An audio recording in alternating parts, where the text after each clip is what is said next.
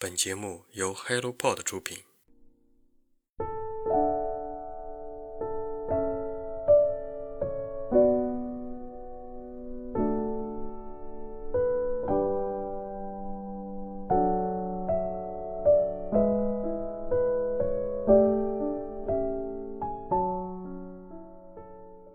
有没有一本书让你拿到手后却不忍翻阅呢？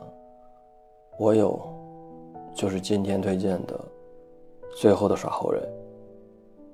在中国民间，那些牵着猴子四海为家的耍猴人，多半是来自河南的新野。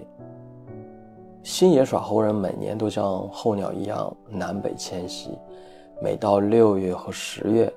很多耍猴人忙完了自家地里的农活，就开始外出耍猴卖艺赚钱。从二零零二年开始，中国国家地理的记者马洪杰马老师开始了解这些耍猴人的群体，和他们一起去扒火车、露宿街头，记录他们日常遭遇的酸甜苦辣和命运的流转变化。随后，这本书便诞生了。书中提到好几位耍猴人啊，比如耍猴人杨林贵，耍猴二十余年，到过黑龙江、西藏、海南，也到过越南、缅甸、俄罗斯。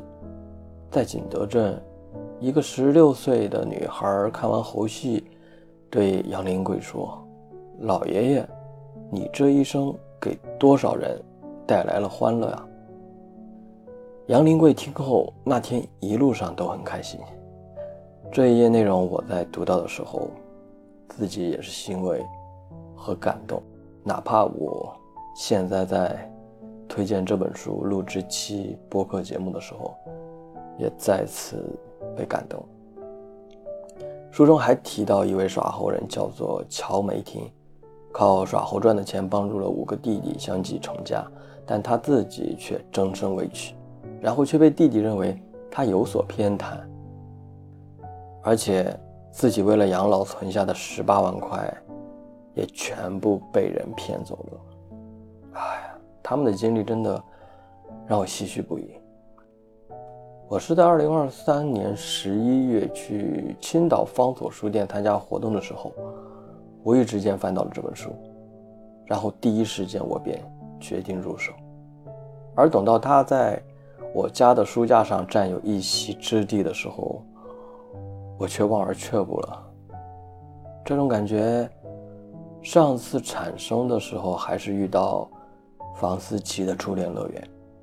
当然，我甚至连买这本书的勇气都没有，因为我知道，我读到最后，我终归会和悲剧相遇。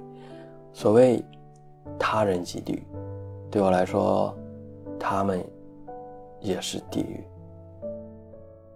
但人生难道不就是一次大大小小的悲剧组成的吗？你说我悲观，嗯，我想这不是悲观，而是一种说出世界真实的勇气。如此想来，我便决定在二零二四年的第一天，也就是一月一日，面对这种悲剧。因为就在新年的第一天，就在我去青岛崂山爬山的地铁上，我翻开了这本书，窥探了中国那些最后的耍猴人。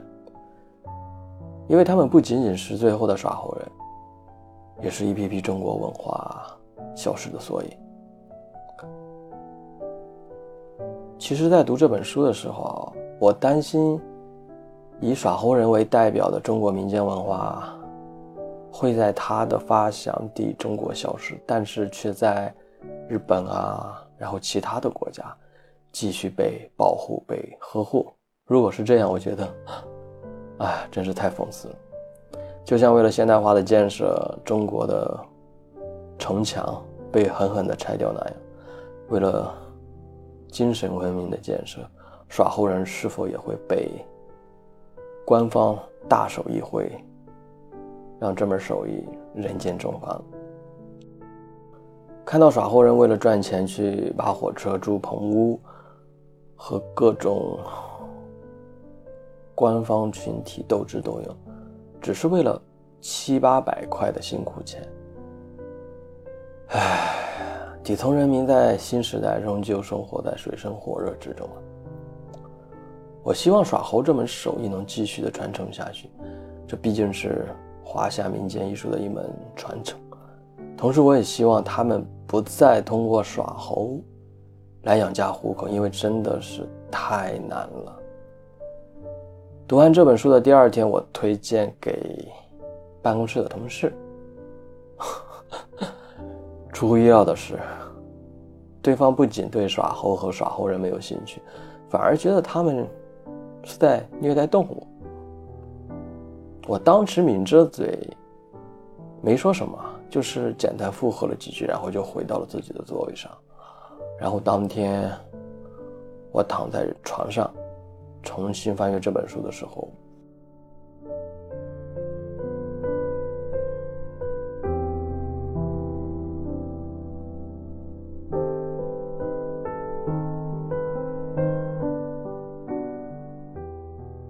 我想，中国是一个地域广阔的国家，地区贫富差距至今还很大。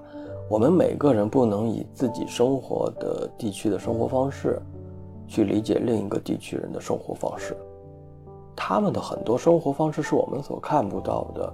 在一个贫穷的地方，一个人能找到一种不违反法律和伦理的方式生存下来，能自食其力，就很不容易了。这就像生活在当下的我们，我们不能去评价、去指责古代人的生活方式和文明程度一样。